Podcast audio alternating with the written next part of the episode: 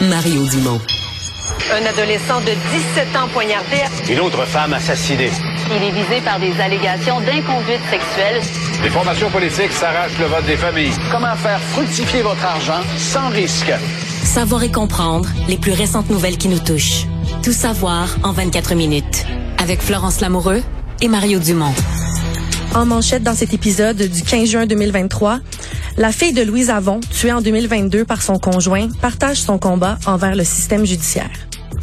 Grève déclenchée dans tous les casinos du Québec à la veille du Grand Prix de Montréal. Tout savoir en 24 minutes. Tout savoir en 24 minutes. Bonjour, bienvenue à Tout savoir en 24 minutes. Bonjour, Bonjour. Mario.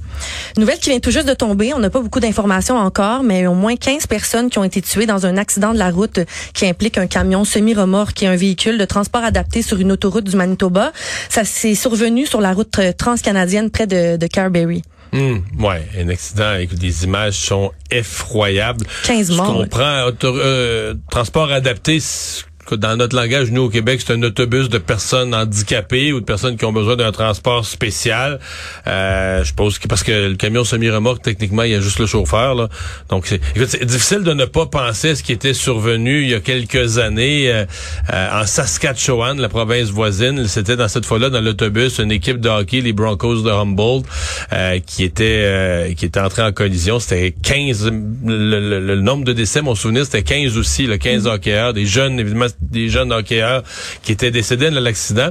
Je me souviens qu'on disait à l'époque, puis aujourd'hui, on n'a aucune information sur l'accident, mais je me souviens qu'on disait à l'époque, ce sont de très longues, la transcanadienne dans l'ouest, de très longues routes planes, tu sais, toujours pareil, avec euh, des grands, grands bouts qui a pas d'arrêt. Puis à un moment donné, si tu traverses une route transversale ou un village, tu passes quelque chose.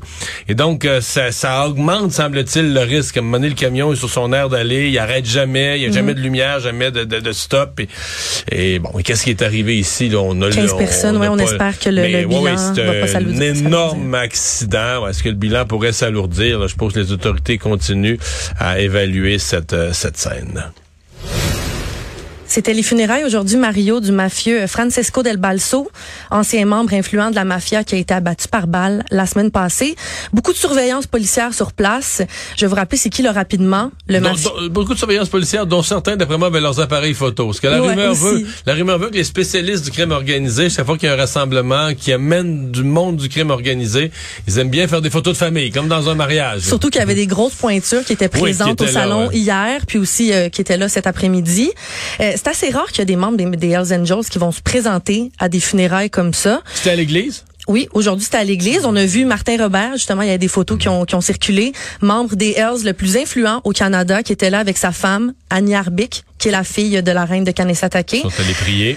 Il y avait environ euh, 100 personnes qui étaient présentes à l'église aujourd'hui. Puis la veille, euh, hier, il y avait Michel Lamontagne, membre des Hells du chapitre de Montréal, qui est allé offrir ses, con- ses condoléances un peu plus en cachette à la famille euh, du mafieux. Mais pour lui, ça a mal tourné, là. Ouais, ça a mal tourné. En sortant, les policiers étaient prêts. Ils l'ont intercepté. Pourquoi ils l'ont intercepté? C'est parce qu'il y a quelques semaines, ils ont été faire une, une perquisition chez lui dans une, une enquête de trafic de stupéfiants. Puis ils pas été capables de saisir ses téléphones cellulaires. Donc hier, ils étaient prêts à la sortie de, à la sortie du salon. Ils ont fait la saisie de téléphone. Puis euh, c'est ça. Il était, il est- Je sais pas a quelque part dans la stratégie policière cette euh, espèce de message de dire euh, on vous lâche pas là, tu sais, On vous surveille. Puis c'est ça. puis dès qu'il y a un homme là, là, vous sortez pour aller au salon funéraire, ben il y en a un de la gang qui se fait écœurer, il y en a un de la gang qui se fait Mm-hmm. saisir son cellulaire, mais tu sais l'espèce, puis il y a des perquisitions, il y en a eu à répétition ces dernières semaines. Mais mais l'autre question, celle-là, euh, sincèrement, je, je, je, je pose des questions, je sais même pas.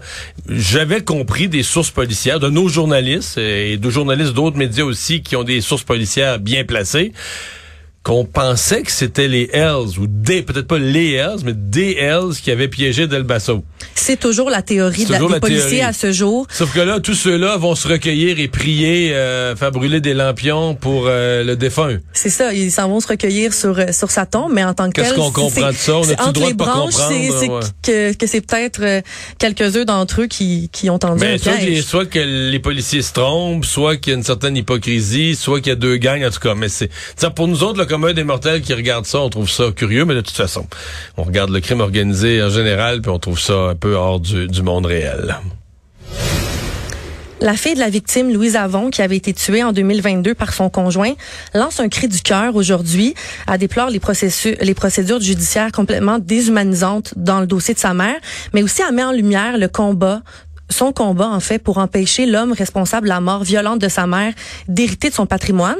Je vais vous rappeler les événements rapidement. Louise Avon a été tuée par son conjoint en mars 2022, qui l'a poignardé neuf fois.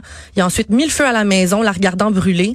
Puis il était là. Et, c'est toujours délicat, mais selon les, les, les rapports d'événements, rapports policiers, elle était probablement encore, vivante, au moment où la maison a brûlé. Donc, elle avait été poignardée, elle était gravement blessée, mais elle était mhm. probablement encore vivante au moment où la maison a brûlé. Puis lui, il était complètement lui, en appelait pas les secours. Lui, il regardait brûler la maison, appelait aucun secours. En pleine psychose de, de crack.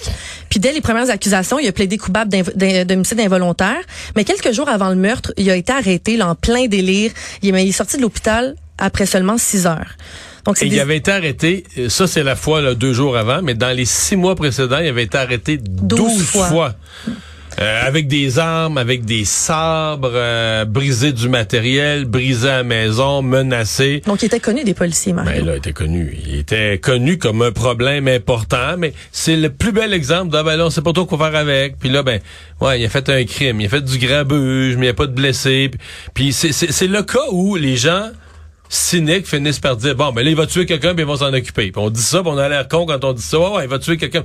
Mais c'est ça qui arrive pareil, c'est c'est quand même ça qui finit par arriver, c'est lorsqu'il a tué quelqu'un qu'on s'en est occupé puis encore. Moi je moi je dois avouer que je suis étonné là de, la rapidité avec laquelle on a réglé ça, on l'a laissé plaider coupable à des accusations réduites d'homicide involontaire à cause ça, il y a eu sa peine, euh, à cause du sa peine aujourd'hui. Huit ans de prison. Huit ans de prison. Pas énorme. Ben, c'est pas énorme. C'est, pour avoir tué quelqu'un. Pour avoir tué, tué quelqu'un, l'avoir brûlé, l'avoir vraiment laissé, l'avoir euh, poignardé, laissé brûler vivre. Mais c'était carrément une récidive. On peut le voir comme ben, ça. Quand... c'est une récidive. Il avait jamais attaqué sa conjointe. C'était pas une récidive de ça, mais c'était un cas problème à répétition dont on craignait qu'à un moment donné, il allait poser un geste plus grave. Là, par contre, si on en reparle aujourd'hui, c'est vraiment la bataille pour l'héritage. Moi, je, je dois avouer, je suis peut-être je, je, suis pas avocat, hein. les gens qui parlent, je suis économiste, je suis pas avocat partout. Puis des fois, je pense, je connais quand même pas pire les lois, mais je pensais qu'il existait un principe de droit au Canada par lequel tu ne peux pas bénéficier d'un héritage quand t'es l'assassin. En fait, tu peux pas profiter de, ton propre crime. C'est ça, parce que l'ex-conjoint de Louise qui a été tué, il est en ce moment... Il est sur le testament. Exactement. Avec sa fille. Donc, les deux sont sur le testament. Donc, lui bénéficierait d'une partie importante de l'héritage. Donc, en d'autres termes, il récolterait le fruit de son meurtre. Il récolterait l'héritage de son meurtre. C'est complètement, c'est complètement sauté. Mais mettons que la fille fait rien, prend pas d'avocat, c'est ça qui serait arrivé là. C'est que là, elle a pris un avocat. Il y a des démarches possibles pour. D'abord, elle a, elle a dû faire un an de démarches pour se faire reconnaître elle comme l'exécuteur testamentaire, comme celle qui va s'occuper du dossier. Sinon, ça répète lui. Ça répète lui qui soit l'exécuteur testamentaire à partir de la prison. Puis ça lui coûte des frais, là, beaucoup ah, d'argent. Des, des, des, personne va dire combien de frais d'avocat, mais des fortunes en frais d'avocat. Et là, il a, après ça, ben, les assurances, les banques, tout le monde dit ben vous, vous n'êtes pas vraiment autorisé là à, à ce qu'on vous donne accès aux assurances vie, à ses comptes de banque. Donc tout est bloqué. Et trois, là, elle doit refaire toute une autre série. Maintenant, là, elle a été reconnue. Là, elle a gagné la première manche, elle est reconnue comme exécuteur testamentaire, mais elle doit faire toutes les séries de démarches pour le faire exclure. L'avocate me disait ce matin, probablement que tout ça, ça aurait été trois ans de démarche. Donc, elle est en deuil, elle a perdu sa mère, et elle en a pour trois ans. Moi, j'appelle ça une victime collatérale. Elle, elle devient victime de ces crimes-là parce qu'elle, pendant trois ans, va être dans des démarches judiciaires pour régler cette affaire-là. Elle doit se battre carrément contre le tueur de sa propre mère. Qui, lui, euh, s'est pris un avocat parce que lui, s'il y avait s'il y avait de l'honneur et du cœur, là, il signerait une décharge, il mettrait fin, il pourrait mettre fin, d'une signature, il pourrait mettre fin à toutes les procédures, dire, gars, moi, je renonce, ça se passe pas à moi, cet héritage-là. Mais non. Il s'est pris un avocat, lui aussi, puis, mm. puis, tu sais, tout ça, là, c'est sur la justice, parce que tu dis, OK, si tu as donné homicide, si tu as donné un homicide involontaire, ça veut dire que tu considères que là, il était sur le crack, mais dans le fond, maintenant, il serait repentant. Mais s'il était vraiment repentant, là, il me semble qu'il renoncerait à l'héritage. Il dirait, gars, moi, je ne mérite pas ça. Ben non. En tout cas, on a, un extrait, on a un extrait, Mario, justement, de ton, de ton entrevue à LCN avec Maître Myriam Lapointe, qui représente la fille de Madame Avon. La première chose qui a dû être faite, c'était une demande pour que Alexandra, là, euh, la fille de Madame Avon, euh, Avon, soit liquidatrice de la succession.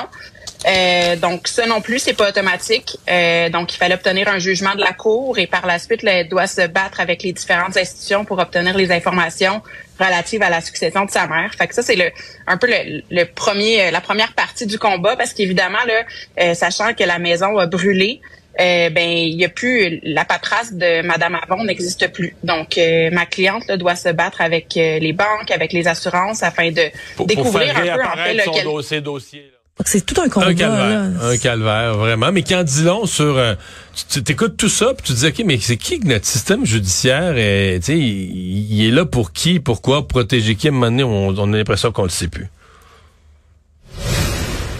La presse nous apprend que la Sûreté du Québec recrute plus que jamais au, C- au SPVM, service de police de la ville de Montréal, malgré la pénurie, on en a parlé souvent, qui est complètement criante au, SPVM. Il y a 72 policiers, Mario, qui ont démissionné du SPVM l'an dernier. Donc, la moitié de, ces gens-là qui ont quitté le SPVM sont allés travailler à la Sûreté du Québec.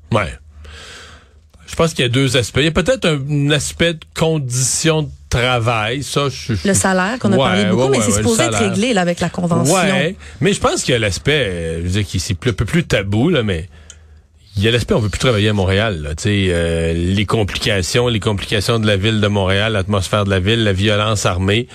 J'ai l'impression que c'est ça que le, le, le, le- le nouveau chef de la police de Montréal, au-delà de régler la question des conventions collectives, des, con- des conditions de travail, va devoir vraiment régler l'image du ben, l'image de la ville de Montréal pour des policiers, du service de police de la ville de Montréal, du genre de travail. Qui veulent beaucoup non Euh, plus, qu'on- plus habiter la ville carrément. ben, pas moi. Non, à part ça, ils peuvent pas habiter la ville, n'ont pas les moyens. Avec une famille, c'est pas l'idéal non, plus. Non, mais c'est tout ça, ça, ra- ça raconte une histoire à propos de Montréal, puis du côté très fleur bleue de la mairesse quand on en parle que tout va bien, mais tout va bien, mais tout va bien, mais les gens s'en vont là. Feu de forêt au Québec, les incendies près de Fermont ont été maîtrisés, mais ceux près de Lebel-sur-Quivillon et de Misticini dans le nord du Québec continuent de faire rage. Euh, les résidents de Lebel-sur-Quivillon sont, on peut dire, qu'ils sont vraiment tannés. là. Ça fait Ouais. plus de deux semaines. c'est parce que ça faisait deux, ben même depuis lundi qu'on laissait entendre. Nous-mêmes ouais. dans les mails, c'était jeudi, on disait ah la journée de jeudi, le bel Quévillon, on devrait pouvoir. Et là ce matin, très très tôt ce matin, le maire, puis je pense qu'il a bien fait là, il a pas voulu laisser les espoirs s'installer. Donc très tôt ce matin, le maire a dit oubliez ça, ce sera pas possible aujourd'hui. Et même que là, on dit le feu menace la route. Le feu est plus proche que jamais de la route qui mène à Lebel sur Quévillon. Euh, ça, ça, ça devient des gens. Les citoyens demandaient une date de retour carrément, mais c'est ça que Ouais, le maire disait, c'est euh, impossible. C'est impossible de leur donner une date. On, présentement, la situation n'est pas sous contrôle, donc euh, on peut pas. La situation n'est pas stabilisée. Euh, je sais pas, la- je, je vais faire la recherche. Euh, L'évacuation de Belle sur Quévillon, d'après moi, on est rendu à quelque chose comme 10 jours. Moi, je pense à peu près deux semaines là, que je lisais, je pense 13 jours ce matin. Ouais, euh, 12, ça va faire 12. 13 jours. Ça va faire demain matin, ça va faire 13 jours. Donc, ça commence à être vraiment long là, pour ceux qui vivent dans un centre Ouais. d'hébergement. Tu sais, la première journée, c'est comme on dit, c'est drôle, tu joues aux cartes, tu te comptes des histoires, là. Mais t'es avec plein d'autres mondes euh, où tout est compliqué, prendre sa douche, chaque repas, tout est compliqué. Au bout d'une couple de semaines, là, t'en auras le pompon, là. C'est moins, euh, c'est moins comique. là. Puis toujours dans le dossier des feux de forêt, il y a Environnement Canada qui a émis plusieurs avertissements de smog pour plusieurs régions du Québec, la témiscamingue les Laurentides, l'Outaouais. Puis pour ce qui est de la métropole, la santé publique affirme là, que c'est moins pire que, ce qu'il pensait Un peu en termes de pire, ouais, un peu smog. moins pire que ce que le ministre Bonardel avait laissé craindre un hier. peu semer un peu semer la panique mais ils, ils disent tout de même qu'ils qu'ils recommandent de fermer les fenêtres d'éviter les activités extérieures Mario c'est quand même euh, c'est une grosse fin de semaine qui nous attend fin de semaine du Grand Prix le festival euh, mural les Franco Euh, une recommandation d'éviter d'aller dehors euh, Ouais, en plus, il, annonce, là, il annonce pas bon, il annonce de la pluie toute la fin de semaine. Je sais pas qu'est-ce que ça va être, Montréal, en fin de semaine. Une fin de semaine de smog, de pluie, et de grandes activités. Et c'est ça, la vie. On va, on devrait passer à travers. Par contre, le, la, le, le- le smog est déjà installé dans le nord, là, dans les hautes Laurentides, entre les hautes Laurentides, l'Abitibi, là, ils ont déjà une détérioration. de- Ben, l'Abitibi, ils l'ont eu depuis quelques jours, là, détérioration de la qualité de l'air assez sentie. Une agente des services correctionnels qui avait livré de la drogue, du tabac, des cellulaires, même des armes à des détenus de la prison Rivière des Prairies à Montréal, a plaidé coupable aujourd'hui en choisissant de passer aux aveux pour s'éviter un procès. Ça fait un bout que cette femme-là faisait ça, puis elle semait le, le, le, doute chez certains de ses collègues qui hésitaient à la dénoncer, ils n'étaient pas certains. Puis elle a, ben, elle a été pincée officiellement en 2021 quand elle a été vue à déposer un sac brun devant une porte coulissante d'une aile complète de la prison. Donc il n'y avait plus aucun doute. Des gardiens ont saisi le sac qui, contenait, qui contenait, Mario, c'est quand même euh, pas rien, 139 grammes de cannabis, 104 grammes de tabac, mais aussi trois téléphones cellulaires, cinq lames de couteau, des briquets. Donc, euh, je pense en que... Termes, en termes de marché interne d'une prison, il y avait du stock pour plusieurs milliers de dollars, à mon avis, dans son sac. Là. Ouais, puis quand ils sont allés perquisi- perquisi- perquisitionner chez elle, euh, ils ont découvert 228 grammes de cannabis, du tabac, plein d'autres items. Là, il y avait aucun doute.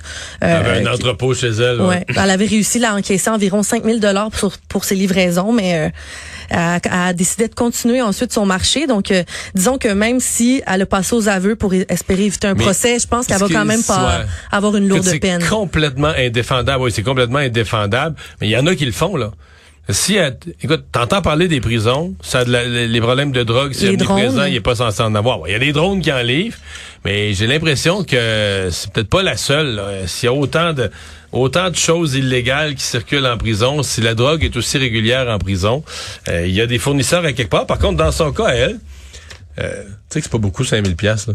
Je pense que la pauvre madame là, elle s'est non mais elle s'est fait manipuler par des gens, mais il y a des gens qui ont mis beaucoup d'argent sur son dos. C'est un peu, un peu le côté triste de ça, puis ça excuse pas son geste. Elle voulait Euh, arrondir ses fins de mois, c'est ça qu'elle disait. moi, ouais, vous l'arrondir, c'est fin de mois. Mais probablement qu'il y a des gens qui se sont fait des dizaines de milliers, des dizaines et des dizaines et des dizaines de milliers de dollars sans prendre de risques, alors qu'elle elle prenait tous les risques de se faire attraper, de perdre son travail, de se ramasser en prison. Euh, pour 5000 pièces, c'est, ben, c'est, c'est- Mais Mario, quand tu travailles en prison, moi, je pensais que tu devais passer euh, des détecteurs, un peu comme des, des, des douanes. Je veux dire, entrer avec tout ça, c'est des lames de couteau. mais c'est, c'est, je- faudrait, vérifier. c'est quand même, c'est à Rivière-des-Prairies, hein. Ouais. C'est pas, euh, c'est Une pas un pénitencier de sécurité maximale. là. Tu sais, C'est une prison. euh, peut-être que c'est ça. Peut-être que les règles sont pas les mêmes partout. Là. Économie. Les employés des casinos du Québec viennent tout juste de déclencher une grève de cinq jours. Ça arrive à un très mauvais moment, juste avant la fin de semaine du Grand Prix à Montréal qui commence demain. Donc, la grève représente environ le 1700 travailleurs euh, des casinos, mais la sécurité, les gens qui travaillent en restauration, donc c'est pas les croupiers, eux sont représentés par un autre syndicat. Donc, c'est vraiment les gens là, qui travaillent, euh, qui, qui servent les clients, en Donc, fait. il y a moyen de faire marcher le casino, les tables. C'est juste, Ouais. euh, exemple, quand on va vouloir redonner l'argent, euh, plusieurs services, ça risque de marcher carré un peu dans les casinos. C'est les cadres qui vont devoir essayer de faire le travail. Qu'est-ce qu'ils vont pouvoir faire exactement? Mais je, je, je c'est le classique des grèves, là. Tu t'attends le moment qui va faire le plus mal à l'employeur. Et euh, ben là, le syndicat a, a choisi. Par contre, probablement que du côté de l'Auto-Québec, on se dit, ben c'est ça. Tu nous fais ta grève au moment où ça fait le plus mal. Mais si on passe le Grand Prix lundi matin, ben là, tu comprends ta grève euh, à Ouais. Mais on va voir ce que ça. Est-ce que le- la question, est-ce que le casino va être fonctionnel? L'ensemble des opérations, est-ce que ça va être euh, ridicule en fin de semaine ou est-ce que ça va être euh, euh, quand même avec disons avec un peu de ralenti, peut-être certains services Ouais. fermés? Est-ce que ça va être parce que là. Pour le casino, c'est le gros cash, là. C'est la Formule 1. puis Il y en a beaucoup qui viennent en prévision d'aller au casino, là aussi. oui, puis c'est des gens, c'est les gens qui vont, euh, la clientèle internationale qui vient en Formule 1, c'est la clientèle à haut revenu. Euh, là, pas dire les bijouteries, euh, tout, tout, tout ce qui vend du haut de gamme, les restaurants, les chers, tout ce qui est du haut de gamme vont dire c'est la meilleure fin de semaine de l'année. Je suppose que c'est aussi la meilleure fin de semaine de l'année au casino. Est-ce que le casino va être euh, Pas de danger genre- de fermer, selon toi? qui ferme complètement? Les cadres ont dit non. Mais, je- Oui, il y a probablement un danger. Probablement que s'il n'y a rien qui marche, si, si, si c'est complètement chaotique, euh, dysfonctionnel, ils pourraient être obligés de fermer. Mais après moi, ils vont tout, tout, tout faire pour éviter euh, la, la fermeture. Le monde. Une nouvelle qui vient de Rome, mais qui fait écho jusqu'ici pour les mauvaises raisons. Des influenceurs qui circulaient à grande vitesse à Rome à bord d'une Lamborghini en se filmant pour alimenter leurs réseaux sociaux ont provoqué la mort d'un enfant de 5 ans. L'accident est survenu à Rome alors que ces jeunes-là, ils étaient cinq dans une Lamborghini. Déjà à la base, je savais pas qu'on pouvait entrer cinq dans Moi une Lamborghini.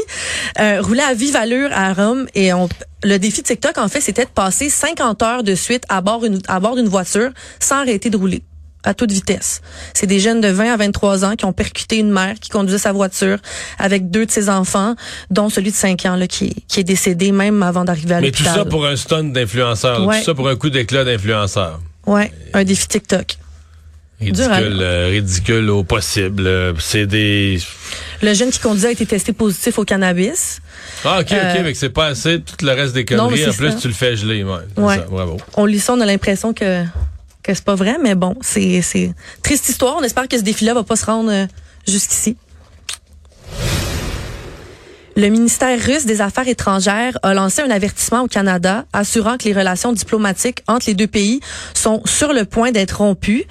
Euh, Ils sont la- déjà pas fortes, là. C'est ça, la- Ils sont limites, là. Ils sont, ils sont toujours existantes. L'ambassadeur est toujours là de part et d'autre, mais... Mais là, la Russie est toujours frustrée à cause de la, de la décision du gouvernement Trudeau de saisir un avion cargo russe qui était immobilisé depuis février 2022 à l'aéroport de Toronto, l'aéroport Pearson. Donc, c'est ça, ils ont, ils ont affirmé par voie de communiqué euh, leur frustration carrément envers le, envers le Canada puis le, nos, nos, nos ministres ici. Ouais, mais le Canada... euh, Canada tient son bout. là. La Russie a agressé un pays démocratique. Euh, Puis c'est plus on. dire, depuis la deuxième guerre mondiale, on veut plus ça. Euh, puis ça, pouvait pas arriver, ça pouvait pas arriver. Puis que l'Occident, les démocraties comme la nôtre laissent passer ça. Le reste, tu sais, c'est question de jauger. Moi, je ne pense pas que les. Je pense que c'est encore des menaces. Écoute. euh, Poutine, depuis le jour, depuis qu'il a déclenché une guerre, Poutine ne fait que ça des menaces. Si vous fournissez des armes, je vais faire ci, je vais faire ça. À date, on n'a pas mis tellement à exécution. Il faut mais, s'inquiéter avec cette... euh, mais je veux dire, il couperait les relations diplomatiques. Ouais. Les seuls que ça pourrait inquiéter, c'est des citoyens canadiens qui sont en voyage en Russie, là. Euh, je sais pas combien il y en a. D'après moi, euh, pour moi, il n'y a pas un million de Québécois, de, de Québécois ou de Canadiens présentement qui sont en, Mais est-ce que la en visite de... touriste ou en voyage d'affaires en Russie? Mais la visite de Justin Trudeau récente en, en Ukraine, rien est-ce que ça peut les provoquer selon Il en toi? a fait oui? Il est allé, je sais pas combien de fois, il est allé deux, trois fois. Non, je pense que c'est, ça ajoute plus rien. À ce point-ci, le Canada appuie l'Ukraine par de l'armement, de l'équipement depuis le jour 1. Je pense plus qu'il y a rien qui en ajoute là-dessus. C'est sûr que au moment où tu saisis un avion en sol canadien, tu sais que la Russie n'aimera pas ça. là.